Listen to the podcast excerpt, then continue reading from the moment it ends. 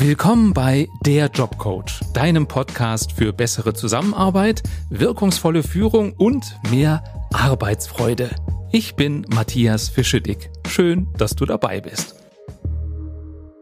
Äh, darf man eigentlich die Arme verschränken, wenn man mit den Kollegen spricht? Apropos sprechen, soll man das mit besonders tiefer Stimme machen, damit man ernst genommen wird? Und, und wie geht eigentlich der richtige Händedruck, mit dem man schon direkt bei der Begrüßung einen guten Eindruck hinterlässt? Ja, in Seminaren, Büchern, im Internet, überall bekommst du ja heute Tipps, wie man richtig kommunizieren soll und was man auf jeden Fall im Umgang mit den Kollegen vermeiden sollte. Aber was davon stimmt wirklich? Über diese Frage habe ich mich mit meiner geschätzten Kollegin Isabel Garcia unterhalten. Sie ist Rednerin, Kommunikationsexpertin, Bestseller-Autorin von Büchern und Hörbüchern zu diesem Thema und Isabel sagt, gut reden kann jeder. Wirklich jeder. Ich habe sie vor ein paar Wochen zu den größten Kommunikationsirrtümern interviewt und das an einem etwas ungewöhnlichen Ort. Äh, hör einfach selbst. Viel Spaß.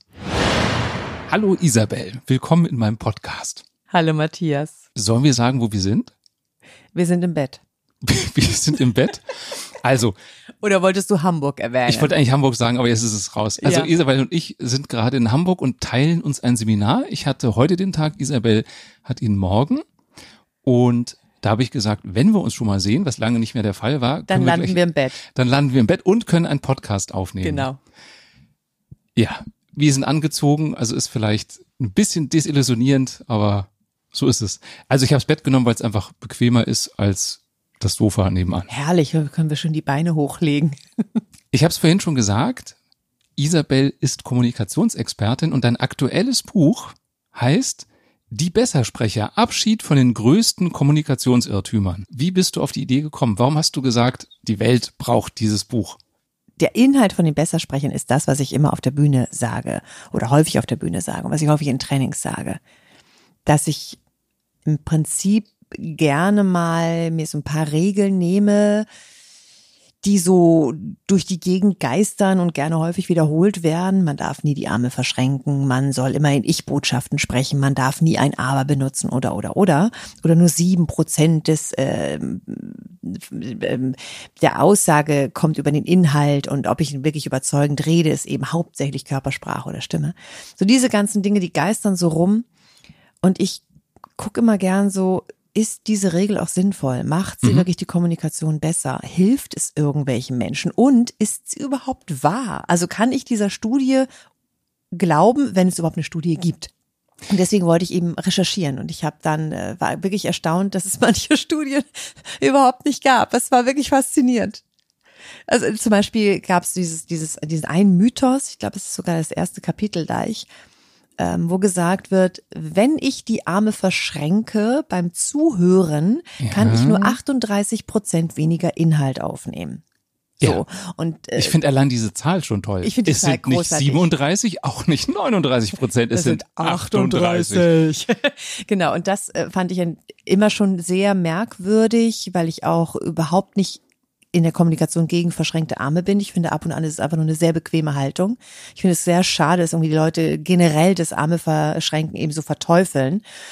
Hm, es gilt eben zu gucken, wann, wer, wie, mit wem rede ich, wie fühle ich mich gerade, wie ist die Situation. Aber generell zu sagen, Arme verschränken ist generell Ablehnung, Abgrenzung ist eben in meinen Augen falsch. So, und, und dann fand ich eben das so merkwürdig und habe aber Kollegen gehört, die es auf der Bühne gesagt haben. Und, und dann habe ich mich auf die Suche begeben. Ich habe gedacht, die wird's ja geben, die Studie. Ja. Denn es stand auch, also bei den Vorträgen habe ich ihn auch gesehen, da stand dann einfach, was ich auch sehr cool finde, Studie drunter. Also als Quelle Studie. ja, genau. ja. Vielleicht gibt's hier eine Herrn- oder Frau-Studie. ich habe keine Ahnung. Also auf alle Fälle habe ich gedacht, so, okay, das ist merkwürdig, ja, das ergibt so keinen Sinn. Und dann habe ich gesucht und ich habe dann gefunden, herausgefunden, dass es 1969 mal so ein ähm, ich weiß nicht, ob man es Studie nennen kann, aber es wurde eine Studie genannt mit einer unbekannten Anzahl von Studenten in einer nicht bekannten Universität irgendwo in den USA. Ja. Wo ich so dachte, ja, das ist mal eine Studie. Und da kam auch nur, weil du schon gesagt hast, vorhin diese 38, die waren so lustig, es kam nur die Zahl 38 raus. Also es kam, weißt du, bei einer vernünftigen Studie, da weiß man, keine Ahnung, äh, zum Beispiel, war es bei Männern und Frauen gleich mit den 38? War es vielleicht morgens mehr 38 Ja. als abends 38? War es vielleicht irgendwann mal die 37 oder In, 39? in welchem Kontext? In Also welchem ist es Kontext ein äh, emotionaler, wissenschaftlicher, was auch immer? Oder es ist ein, emo- ja genau, emotional, wissenschaftlich war es irgendwie, ich bin einer von vielen, war es ein Vier-Augen-Gespräch. Es ist Ja. nichts dergleichen. Es wurde nicht wirklich was gesagt. Also irgendwo wurde irgendwas mit einer unbekannten Anzahl von, das ist keine Studie, das ist Bullshit. Meine Hypothese ist ja, dieses Thema Arme verschränken ist so schön simpel. Und mich stört es, dass das Simple bevorzugt wird, weil ich mich dann nicht auseinandersetzen muss. Was nehme ich denn gerade wahr bei dem anderen? Hört er mir jetzt zu? Hört er mir nicht zu? Ähm, vertraue ich dem, dass er mir zuhört und so weiter? Also ist, ich glaube, es ist die Bequemlichkeit, dass es sexy ist, einfach nur zu, sich zu merken, Arme verschränken ist schlecht. Genau. Und das fand ich auch lustig, als ich so meine ersten Trainings gegeben habe, dann natürlich auch Fotos auf der Homepage hatte. Und dann habe ich irgendwann mal neue machen lassen. Und da hatte ich die Arme verschränkt. Und dann, und dann kam gleich, als ich es irgendwo dann in sozialen Medien gepostet habe, dann kam so, also Frau Garcia, Sie sollten das doch wissen. Ja. Das ist doch Ablehnung und Abgrenzung. Da habe ich gesagt, haben Sie auch mein breites Grinsen da gesehen? Ja, es ist egal, es ist trotzdem Ablehnung. Ja. Da sage ich, nochmal, haben Sie mein breites Grinsen gesehen und was Ja. ich da für eine, was ich gerade für einen Spaß auf diesem Foto habe? Nein, ich bin da nicht ablehnend und abgrenzend, es ist einfach nur eine bequeme Haltung. So, und es gibt eben die Verfechter, die eben sagen, es ist völlig egal, ob sie es als bequem erachten oder irgendeine andere Ausrede finden. Generell einfach nicht machen, basta. Und das, so, so, so eine, so, so eine simple Aussage, wie du ja schon sagst, es klingt einfach so schön einfach, so schön simpel, führt aber dazu, dass es dann Kollateralschäden gibt, oder zumindest dann eben so Übersprungshandlung dann im, im zweiten Schritt, weil Leute dann eben auf einmal völlig hilflos sind und sagen, wo, wo kann ich meine Haare, meine, meine Haare, meine Haare, wo kann ich eigentlich meine Haare hinpacken? Nee, wo kann ich meine Hände hinpacken? Ja. Und dann äh, in die Hosentaschen darf ich ja nicht. Äh, Arm verschränken auch nicht. Äh, den Igel, also die Hände verknoten, auch nicht. Das sagt ja auch Sammy Molcho, darf man nicht. Äh, und die Pistole auch nicht. Also es gibt so verschiedene Handhaltungen, die auch bäh, bäh, bäh, bäh, bäh sind. Und dann kommt eine unfassbare Unsicherheit, wo ich so denke, mein Gott, dann verschränken Sie doch die Arme. Mein Gott, dann äh, ne, nehmen Sie doch in die Hosentasche rein. Solange Sie kein Taschenbillard machen, alles gut und schön. Solange Sie nicht ständig 100 Prozent beide Hände in den Taschen ganz tief vergraben, alles gut und schön ähm, es wird so viel weggestrichen, dass die Leute verunsichert werden. Und ich finde, das macht Kommunikation eben nicht leichter. Naja, und es wird ja an Details rumgeschraubt. Und für mich geht's ums große Ganze. Wie du sagst, ja, du hast vielleicht die Arme verschränkt, aber du lächelst dabei und hast einen offenen Blick. Und eben nur so ein Detail rauszunehmen, so funktioniert's ja nicht. Es ist, genau, es ist auch gerne so, als ob ich irgendwie den Unterarm amputieren würde und sagen würde, so, jetzt machen wir mal Körpersprache. Wo ich so denke, nee, es ist der ganze Körper, Ja. es ist mein Lächeln, es ist mein, ob ich wirklich interessiert bin. Ich muss ja noch nicht mal lächeln, aber ich kann vielleicht wirklich interessiert sein an dem, was du mir gerade sagst. Und so Ja, konzentriert und zuhören, ja- dass ich nicht lächle, aber Genau. trotzdem dabei sein. Du kannst ein ernstes Gesicht haben und genau das ist ein Ausdruck, dass du zuhörst. Also für mich war das bei meinen ersten Vorträgen so, wenn jemand im Publikum saß mit geschlossenen Augen, habe ich gedacht, oh Gott, ich langweile die. Und habe ich irgendwann verstanden, nee, das ist jemand, der hört vor allem auf die Stimme und der kann besser Informationen aufnehmen, wenn er den optischen Sinn ausschaltet, weil er dann mehr aufs Auditive fokussiert ist. Und eben nur zu interpretieren, der die Augen zu, der hört nicht zu und noch die Arme verschränkt, dann kommt ja gar nichts mehr an.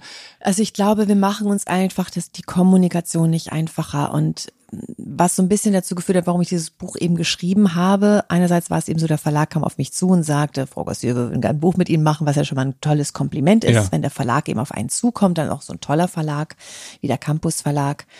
Das Buch verlinke ich übrigens hier in den Shownotes. Sehr gerne. Gibt es da eigentlich auch ein Hörbuch von? Gibt es auch ein Hörbuch Okay, von. gut. Genau.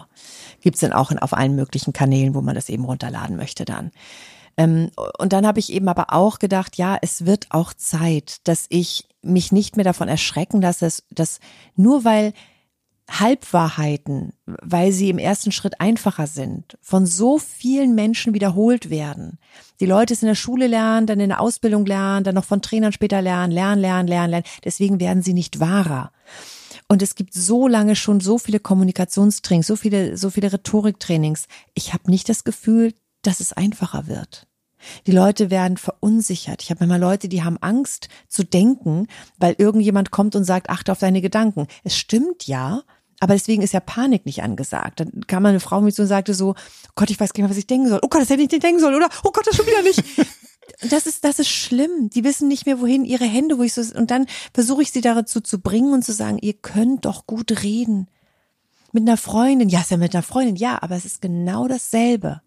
Nimm bitte das, was du bei der Freundin kannst, deine Körpersprache, deine Mimik, dein ehrliches Interesse, deine Neugierde, all das, was dich auszeichnet, nimm das mit. Und wenn du bei der Freundin, wenn du mit Spaß zuhörst, die Arme verschränkst, mach es auch bei deinem Chef, mach es auch bei der Präsentation. Auch bei der Freundin wirst du ja nicht 100 Prozent machen, aber nimm dich einfach mit.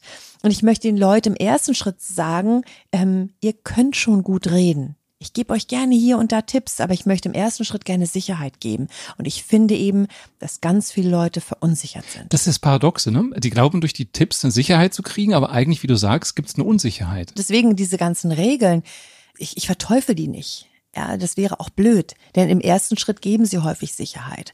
Wenn jetzt jemand sagt, Isabel, ich brauche noch mal einen ganz kurzen Tipp, ich gehe hier gleich auf die Bühne oder ich gehe gleich in ein Feedbackgespräch oder ich will mit meinem Chef reden oder ich will dieses Bewerbungsgespräch überleben, dann gebe ich ein, zwei Tipps mit auf den Weg. So, ne? Was, was wäre so ein Tipp für ein Bewerbungsgespräch?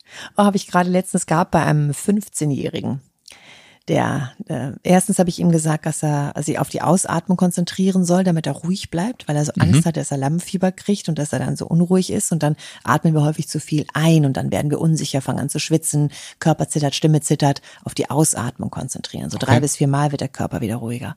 Und das zweite war, ähm, dass ich gesagt habe, bei Werbungsgesprächen wird sehr gerne mit Pausen Druck erzeugt. Druck erzeugt. Ähm, es werden Informationen entlockt und es wird auch geschaut eben, wie geht jemand mit Unsicherheit um? Mhm. Also mit diesem Druck dann eben um. Denn kaum jemand mag ja gerne Pausen haben. Ja, Stille, oh, unerträglich. Ja, genau, Stille. Einer müsste jetzt was sagen, der andere sagt nichts, also sag ich mal was. Ja, richtig, genau. Und deswegen, es wird bei, gerade bei Bewerbungsgesprächen, auch bei intern, auch schon wenn ich älter bin, wenn ich weiter nach oben klettern will, wenn der Karriereleiter, da wird eine Frage gestellt also zum Beispiel, Herr Fischerdick, was meinen Sie denn, warum sind Sie der Richtige jetzt für diesen Job? So, und dann antwortest du, ne, schon vorgefertigt, ja, weil ich die und die Stärken habe und gar keine Schwächen und ich bin einfach super. Und ich verschränke nie die Arme. Und ich verschränke nie die Arme und ich bin sowieso und, ne, so, und, und nie benutze ich auch nie das Wort, ne, so. Nein, also du beantwortest mir also die Frage, egal wie lang, wie kurz, du hast sie beantwortet, Punkt. Und ich sag dann nichts. Ich sag wirklich, nichts. Ich gucke dann weiter. Das ist natürlich schon fies von der Hierarchie dann eben, ne? Du bewirbst dich bei mir, ich bin dadurch natürlich ein bisschen in der, eventuell in einer besseren Position. Ich habe dir eine Frage gestellt, du hast geantwortet und ich sage nichts. Und dann entsteht eine Pause. Und du würdest mir das Gefühl geben, irgendwas fehlt noch. Richtig. Was wollen die jetzt? Richtig. Obwohl ich vorher das Gefühl hatte, ich habe alles gesagt. Richtig. Und das ist eben so Information entlocken dann in dem Moment. Und es ist ein Druckentsorgen, es ist eine unangenehme Situation. Und dadurch erzählen Leute dann auf einmal Dinge, die sie vorher gar nicht sagen wollten. Natürlich unüberlegt, nicht ja. vorbereitet. Das ist also einerseits auch dieses Ding, ich möchte gerne die, die Antworten hören, die nicht vorbereitet sind. Ja, gut und schön. Und trotzdem ist es wirklich ein, dass man. Die kannst du auch Druck ehrlich kriegen, ne? Kann also man auch ehrlich ich, kriegen. Ja. Was ist denn ein Tipp? Also war das das Bewusstsein schaffen, wenn geschwiegen wird, tapp nicht in die Falle und erzähl irgendwas? Oder was war dein Tipp an den 15-Jährigen? Ich habe gesagt, ich habe ihn gefragt, ob er schon mal Schach gespielt hat. Ja. Und er so, naja, aber nicht gut. Sag ich, das ist mir völlig egal. Du weißt, wie Schach funktioniert. Sag er, ja, ja, einer macht einen Zug und haut auf die Uhr. Sag ich, richtig.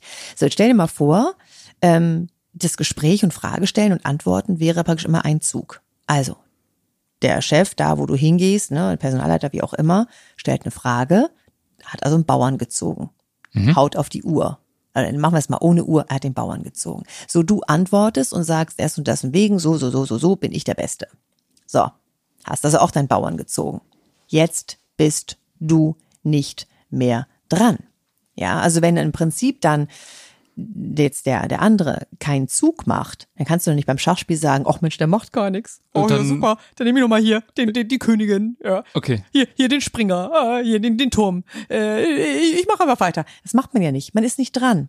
Du bist nicht dran. Wenn du wirklich geantwortet hast, bist du nicht dran. Warte einfach ab. Denn wenn jemand eine erste Frage gestellt hat, ist er meistens auch in der Lage, eine zweite zu stellen.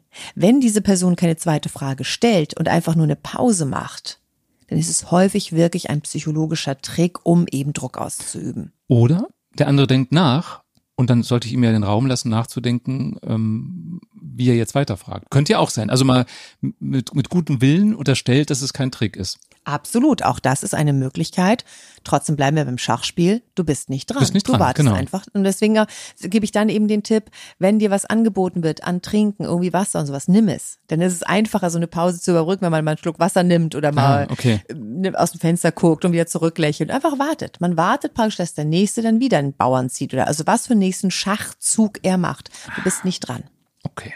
Ich würde gerne mit dir mal so ein bisschen ins Buch äh, spinksen und habe Folgendes vorbereitet. Ich habe ganz viele Tipps aus deinem Buch auf kleine Zettel geschrieben. Die sind hier in der Stoffhülle. So hört sich eine Stoffhülle an, wo Zettel drin sind. Und die Idee ist, dass du, sagen wir mal drei, nehmen wir die magische drei, nacheinander drei Zettel ziehst, sodass wir zufällig äh, Tipps von dir aus dem Buch haben. Okay. Und da würde ich gerne von dir genaueres wissen. Was ist der Tipp? Was ist äh, das, äh, der Irrtum? Und wie kann man es besser machen? Also ich greife jetzt Du rein. greifst rein und du kannst dir jetzt irgendwas vorlesen, was da gar nicht draufsteht. Ja, stimmt, das könnte ich auch machen. Oh, warte mal. Aber nein, das, Das ist ja cool. Ha, guck mal, da haben wir es schon. Verschränkte Arme. Mythos, mit verschränkten Armen können Sie nicht so gut zuhören und nehmen 38 Prozent weniger Inhalt auf, als wenn Sie mit einer offenen Körperhaltung zuhören. So, habe ich ja schon gesagt. wir schon Studie nicht gefunden. Ähm, und mein Tipp ist da eben einfach, sich selbstbewusst wahrnehmen, so wie du auch sagst. Ich kann mich eben fragen, warum verschränke ich gerade meine Arme? Ich kann es ansprechen. Aber es gibt eben nicht dieses, äh, ich kann dann weniger, weil ich kenne eben auch Leute, die können mit verschränkten Armen eben besser zuhören. Und, und wenn ich merke, dass ich mein Gegenüber verunsichere, dann eben einfaches Ansprechen und sagen, übrigens nicht irritieren lassen. Ich weiß, wird gern gesagt, aber bei mir ist es wirklich bloß eine bequeme Haltung. Ich kann mir schon vorstellen, wenn ich eine sehr defensive Körperhaltung insgesamt habe, nehmen wir mal nicht nur die verschränkten Arme, dann kann es natürlich als Hintergrund haben, dass ich gerade nicht daran interessiert bin. Und wenn ich nicht daran interessiert bin, führt vielleicht mein Desinteresse zu dieser Körperhaltung. Ja. Dann sorgt Ah, aber nicht die ja, ja. Körperhaltung dafür, dass ich es nicht aufnehme, sondern mein Desinteresse. Bedeutet, man kann nicht jetzt irgendwie daraus zwangsläufig schlussfolgern, aha, wenn jemand verschränkte Arme hat, ist er desinteressiert. Nein, vor allen Dingen, ich finde diese Zahl so albern, dass diese eine Zahl in den Raum geschmissen wird mit nichts drumherum. das klingt, ich glaube, das ist wirklich so ein psychologischer Kniff. Wenn du irgendeine krumme Zahl nennst, dann klingt das total fundiert und da hat einer sich Gedanken drüber gemacht. Also 40 Prozent, das könnte ja ausgedacht sein, aber 38, das denkt man sich nicht aus. Das ist total fundiert. Na, vielleicht sollte man noch 38,7 schreiben. 7, ja, 5. Weil wir am Anfang schon über das Arme verschränken gesprochen haben, setze ich mal den äh, imaginären Zähler auf Null. Also jetzt noch drei Tipps. Okay. Jetzt ist der offizielle erste Tipp. Isabel faltet den Zettel auseinander und liest vor und sagt, Tiefe Stimme. Mythos, Bass bevorzugt, mit einer tiefen Bassstimme sind sie erfolgreicher. und stimmt das? Sollte das eine Bassstimme Ja, das ist meine Bassstimme. Das ist tatsächlich genau der Effekt, der manchmal passiert. Ich habe junge Leute erlebt, ähm, so junge Führungskräfte, junge Manager und so weiter, wenn ich so bei Junior Manager Programmen teilweise auch dabei bin und mit den Junior Managern dann eben arbeite, dass sie dann schon gehört haben, oh, tiefere Stimme soll überzeugend sein und dann eben sagen, so, dann drücke ich meine Stimme mal runter. Und dann sage ich, tut mir leid, das klingt bloß bescheuert. Es ist, ist nicht überzeugender. Also es ist so, dass irgendwann, nee, nicht irgendwann, es war 2012, war eben eine Studie in den USA, ne, da gab es dann auch Zahlen, Daten, Fakten und so weiter und auch zwei Leute, die man benennen konnte, die es eben getestet haben. Und da war dann Bass bevorzugt. Und dann wurden eben auch Führungskräfte, Politiker, erfolgreiche Menschen eben genannt, die eben eine tiefe Bassstimme hatten. Und ich könnte mir vorstellen, dass es eben einfach ein Übersetzungsfehler gewesen ist. Denn meine, also von meinem eigenen Stimmumfang, egal ob ich eine hohe Piepsstimme habe als Sopran oder ob ich eine ganz tiefe Bassstimme habe, ich wirke überzeugender, wenn ich eben in dem unteren Drittel meines eigenen Stimmumfangs spreche. Es gibt auch diese neutrale Stimmlage, ne?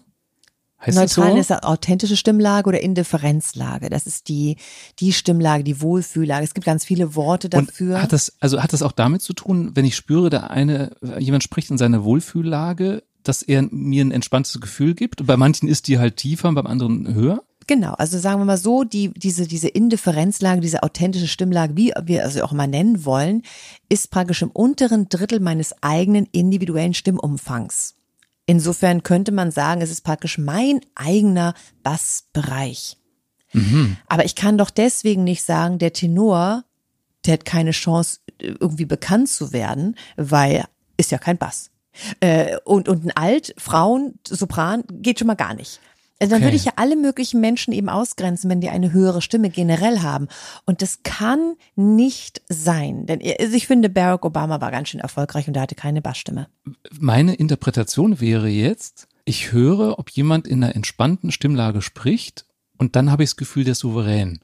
Wo jetzt die entspannte Stimmlage ist, ist aber eigentlich egal, weil ich spüre es einfach. Ist, ist das im Grunde die Kernbotschaft? Ich würde gar nicht reinhorchen. Ich würde im Endeffekt einfach darauf warten, kommt ein Bauchgefühl oder, oder so ein Missempfinden, das Gefühl habe. Genau, so also ganz unbewusst. Also ganz ich glaube, dieses, ich spüre das, ist der gerade entspannt beim Sprechen oder nicht?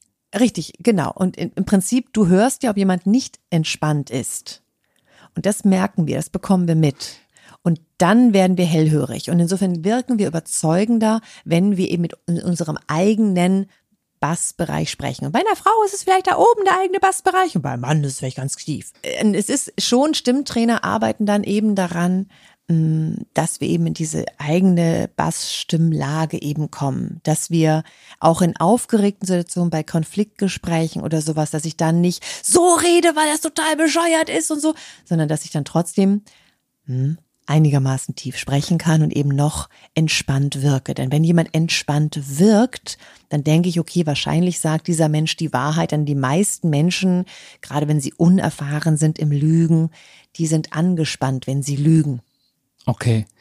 Also das heißt, der Wahrheitsgehalt von dem Tipp mit Bassstimme ähm, wirkt überzeugender, ist eigentlich die entspannte Stimme wirkt überzeugend. Oder souverän, ne? Eigentlich ist es ja. Wirkt souveräner, wirkt überzeugender und auch da darf man aber auch bei entspannt, darf man aufpassen. Das ist natürlich zu entspannt, so, ja. Oh, das ist dann auch schon unterspannt. Also es gilt natürlich auch da, natürlich, wenn wir jetzt in ein professionelles Stimmtraining gehen, dann guckt natürlich auch der Stimmtrainer, ist es unterspannt, ist es überspannt. Aber bei mir ist es eben so, ich versuche immer erstmal die Leute in die Entspannung reinzukriegen. Bei den meisten habe ich nämlich das Problem, wenn ich an der Stimme arbeite, dass sie überspannt sind. Und dann habe ich sie lieber erstmal ein bisschen unterspannt, ist mir egal denn sie dann wieder ein bisschen mehr Spannung reinzubringen, das ist erstmal kein Problem, aber erstmal sie aus der Spannung rauszukriegen, gerade in schwierigen Gesprächen, gerade wenn, wenn sie schnell antworten, wenn sie in einem stressigen Beruf sind, wenn sie ähm, ganz viele Herausforderungen haben, eigenen Stress haben, Stress um sich herum haben, Konfliktgespräche haben,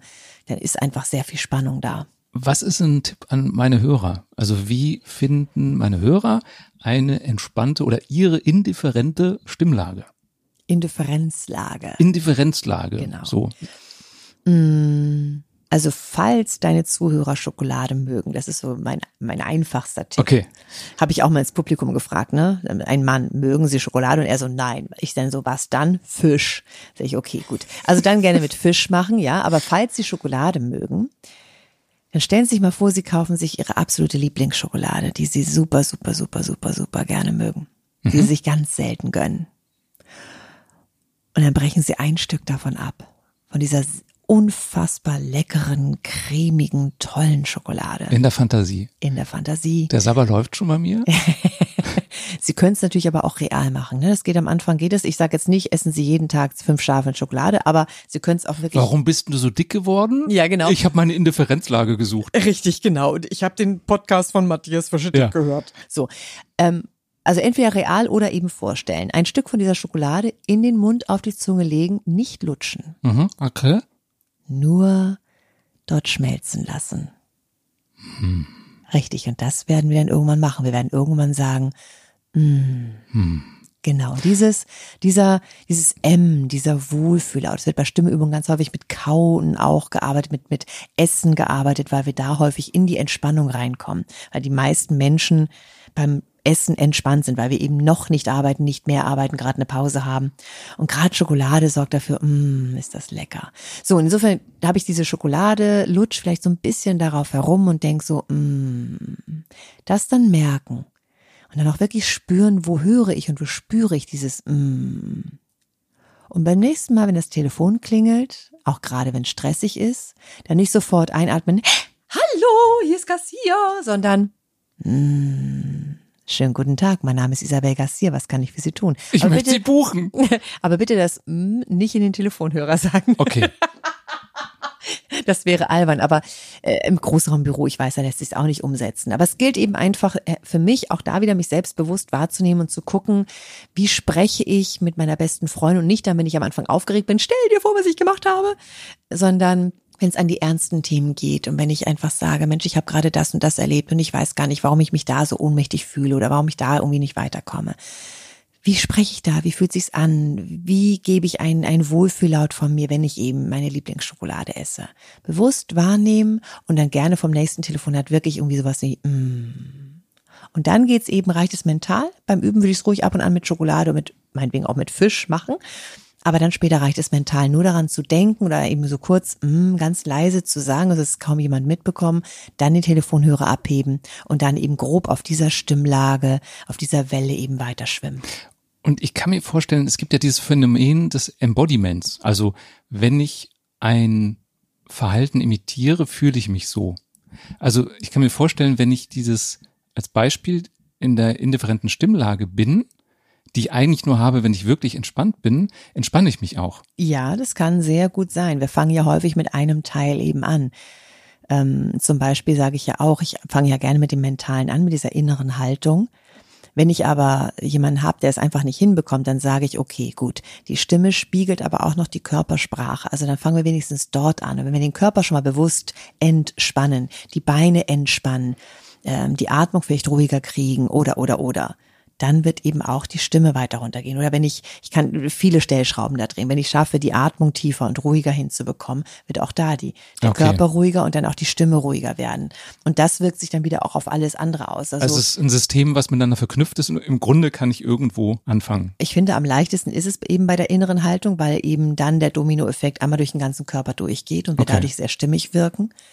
Andererseits, wenn mir das eben nicht gelingt und bei manchen Menschen denken wir einfach nur, der ist doof, doof, doof, doof, doof, doof, doof und ich finde den wirklich mega, mega doof, dann kriegen wir diese innere Haltung eben nicht so leicht hin. Mhm. Dann fange ich eben bei der Körpersprache an.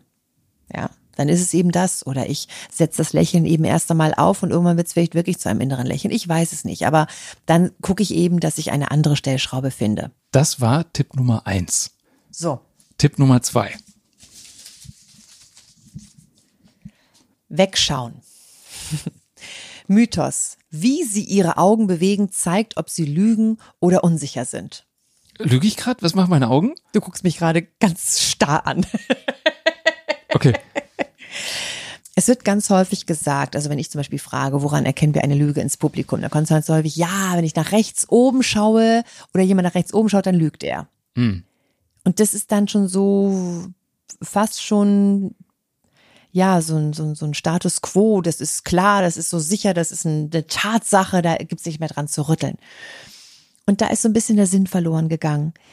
Ja, ich kann an den Augenbewegungen einiges ablesen, aber ein Laie kann es nicht unbedingt, also ne, mal eben so. Und mhm. rechts oben bedeutet nicht immer, dass gelogen wird. Und ich möchte eben einfach nur einmal klarstellen, dass ich einige Regeln eben in dem Buch auch erwähnt habe, wo ich durchaus die Regeln auch als sinnvoll erachte. Es ist nicht so, dass ich irgendwie die alle total verteufle, aber ich finde es eben schlau, immer wieder zu gucken, was steckt der, was war der Sinn dahinter irgendwann mal, bevor sich diese Regel so verselbstständigt hat, dass irgendwann wie so bei der stillen Post einfach nur noch Schwachsinn hinten rauskommt. Und Schwachsinn ist eben rechts oben, wenn jemand da hinguckt, dann lügt er. Das ist einfach Schwachsinn mit Soße. Wo kommt das her? Also was ist der ursprüngliche Sinn dieser Regel gewesen? Also wo wurde es aus dem Kontext gerissen?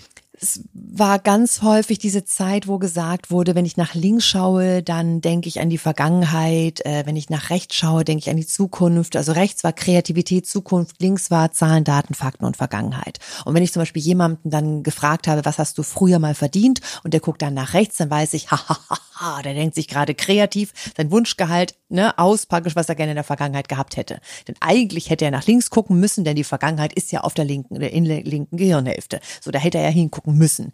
So, das war eben so das eine. Dann noch komplexer kam es eben aus, aus dem NLP, aus, dem Neurolinguist, aus der neurolinguistischen Programmierung. Aber äh, das ist einfach zu simpel. Das ist, das, das kann nur jemand sagen, der mal so einen kleinen, wirklich einen schlechten Wochenendkurs gemacht hat. Denn ja, die Augenbewegung, davon können wir ganz viel lesen beim, bei der, beim NLP gilt es aber, erst einmal so einen Ist-Zustand festzustellen. Also nach dem Motto, ich stelle dir eine Frage, ganz simpel, heißt du Matthias? Und dann gucke ich eben, wo du hinschaust und wo so das erste Zucken hingeht. Oder ich stelle dir eine Frage, bist du schlank oder irgendwas. Ne? Also wie so eine Kalibrierung, wie sind denn deine persönlichen Augenmuster? Richtig. Und wichtig ist eben auch nicht, wo schaust du dauerhaft hin, sondern wo geht das erste Zucken hin. Und das ist etwas richtig Schwieriges, was also Leute, die sehr, sehr lange eben dieses neurolinguistische Programmieren eben erlernen, häufig eben erst so im letzten Stadion machen, weil es echt herausfordernd ist, das zu sehen, dieses erste Zucken. Und dann weiß ich eben, okay, keine Ahnung, wenn er über die Zukunft redet oder über irgendwas Schlimmes redet oder emotional redet, dann guckt der eben nach links oder nach rechts oder, oder, oder, oder. Wo es mein Gefühl wäre, meistens tut er das. Richtig, meistens, auch nicht immer. Aber dann habe ich ihm zumindest schon mal so ein meistens. Und wenn er dann eben bei einer emotionalen Frage eben nicht dahin guckt, wo er normalerweise hinguckt oder bei der Zukunft, mhm. dann kann ich zumindest nochmal nachfragen. Es ist kein klares Indiz für eine Lüge. Was ich daran schwierig finde, ist eben dieses, wenn ich mit dir spreche und würde die ganze Zeit irgendwelche Testfragen stellen, so versteckte Testfragen, um dich zu eichen, zu kalibrieren und wird immer auf deine Augen gucken, dann kann ja gar keine echte Beziehung entstehen. Weil ich nehme dich ja wie so ein Versuchsobjekt und gar nicht als Mensch wahr. Deswegen sträubt sich bei mir immer alles, wenn es um diese, diese Analysen geht. Absolut. Und deswegen bin ich auch eher da dafür, dass wir einfach auf unser Bauchgefühl vertrauen. Denn wir sind sowieso so gestrickt, dass wir von jemandem, ja. wenn wir ihn frisch kennenlernen oder eben auch schon länger kennen, wir machen so eine Schablone. Unbewusst. Und wenn du dich auf einmal anders verhältst, dann, dann gibt springen Warnsysteme bei mir an. Irgendwie Bauchgefühl, was sagt komisch. Der Matthias ist heute ein bisschen anders. Und ich, genau, und ich glaube, der Unterschied ist, du spürst unbewusst, es ist was anders, aber du kannst es gar nicht benennen, weil es auch viel zu komplex ist. Genau. Und dann kann ich eben deswegen jemand, der wirklich das sein Leben lang macht, so als lebender Lügendetektor durch die Gegend rennen und das machen. Alles gut und schön. Der übt aber auch jeden Tag, wie so ein Zauberkünstler, der jeden, jeden, jeden Tag übt. Ja. Und auch da, ich habe mit ein paar Experten gesprochen, die sagen, du kannst nicht anhand von ein paar Indizien sagen, ob einer lügt oder nicht. Nein, du kannst, es ist nur die Wahrscheinlichkeit steigt, wenn sehr viele Indizien in eine Richtung gehen. Ja. Aber das ist eben auch so versimpelt worden, einfach so runtergebrochen. Insofern, es stimmt, dass da was dran ist an diesen Augenbewegungen. Es stimmt, dass wir daran vermeintlich etwas lesen können und dass wir Mutmaßungen anstellen können. Aber was immer noch wichtig ist, dass ich eine Frage stelle, dass ich sage, ich habe gerade das Gefühl, das ja. oder stimmt es, dass ich da Klarheit schaffe, indem ich ins Gespräch gehe, neugierig bin, Interesse habe. Ich kann nicht einfach sagen, ja, der guckt nach rechts um, der hat gelogen. Das ist Quatsch mit Soße. Es ist wieder verallgemeinert, vereinfacht und damit ist es ungenau. Richtig. Genau. Es ist, genau, es ist ungenau, genau. es ist total genau, ungenau, genau? genau. Ja. Äh, genau. Das ist genau der Punkt, den ich ja auch sagen wollte, dass an den Regeln häufig irgendwo ein wahrer Kern ist, dass es mal einen tollen Ursprung hatte.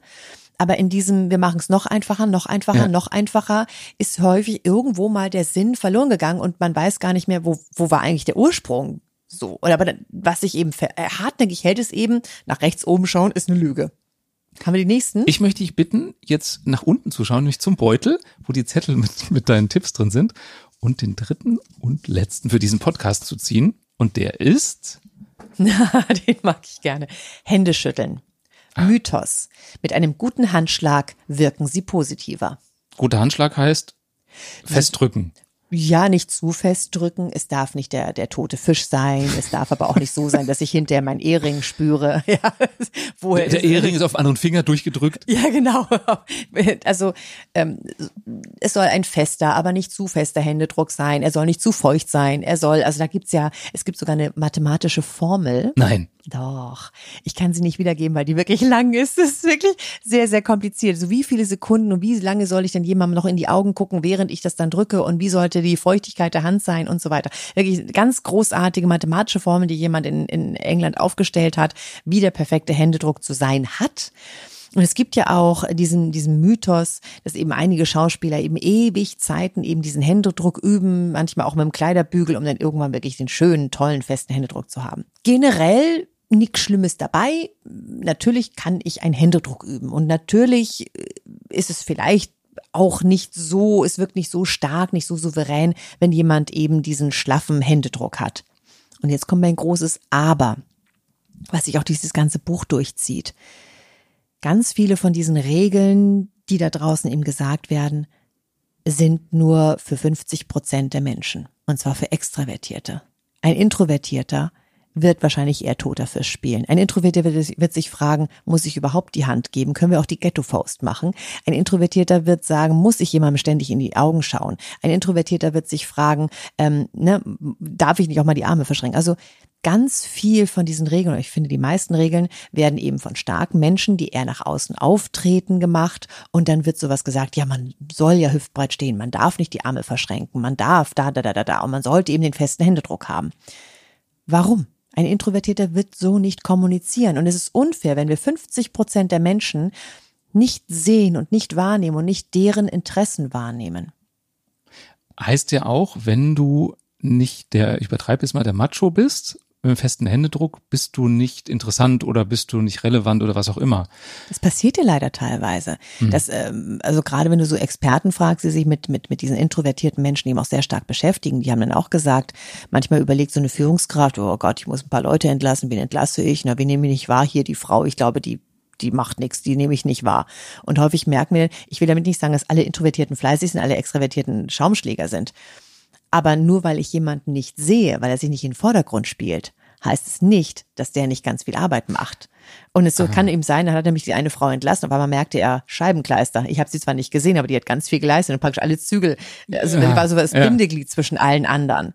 Also es gibt die Extravertierten, es gibt die Introvertierten. Und in Deutschland wird eben noch stark gelebt, eine Führungskraft hat extravertiert zu sein. Man muss im Meeting etwas sagen. Und dann sagen die Introvertierten, ja, aber wenn alles schon gesagt wurde, sag's trotzdem, denn sonst wirst du nicht gesehen.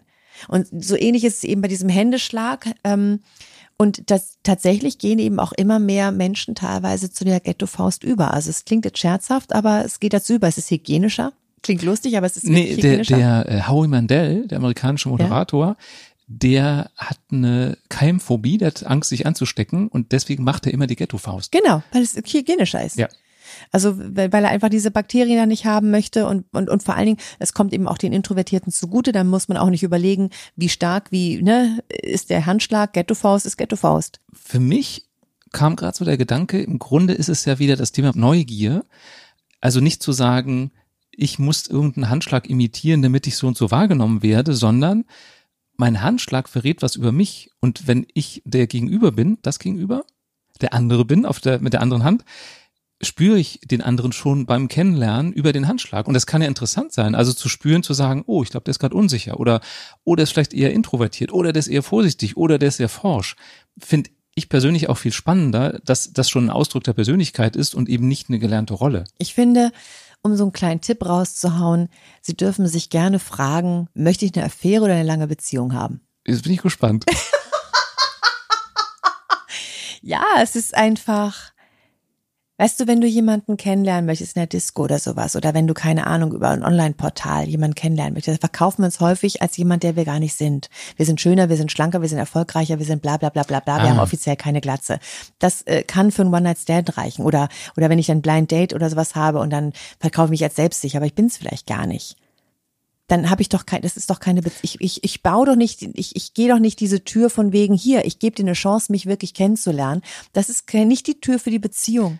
Das ist eine, okay. eine, eine Tür für, ich kann noch mal ganz kurz dich blenden, aber es wird sowieso irgendwann auffliegen. Also das retuschierte Foto reicht, dass ich vielleicht einmal ins Bett komme, bis am nächsten Morgen dann das Licht angemacht wird. Ich meine eben zum Beispiel, dass ganz viele introvertierte Menschen sich verkaufen schon bei einem Bewerbungsgespräch als Extravertierte. Und das können sie nicht erfüllen. Dann. Sie können es langfristig ah. nicht erfüllen und das ist eben schade. Warum nicht mit offenen Karten spielen und schon gleich in, in die Bewerbung reinschreiben? Übrigens, ähm, ich bin introvertiert, sie werden wahrscheinlich sich vielleicht nicht an mich erinnern wenn sie mich innerhalb von 20 Leuten irgendwie interviewen an dem Tag. Es wird, wird vielleicht auch so sein, dass ich nicht die besten, schlagfertigsten Antworten gebe. Die Wahrscheinlichkeit ist sehr groß. Aber wissen Sie was, wenn Sie mich nehmen, werden Sie einen der zuverlässigsten Mitarbeiter haben, der begeistert Überstunden macht. Also theoretisch, das, ja. Nee, aber das finde ich ein super Tipp, weil alleine, also ich wäre es total neugierig, dich kennenzulernen. Genau. Und ich würde mich an dich erinnern.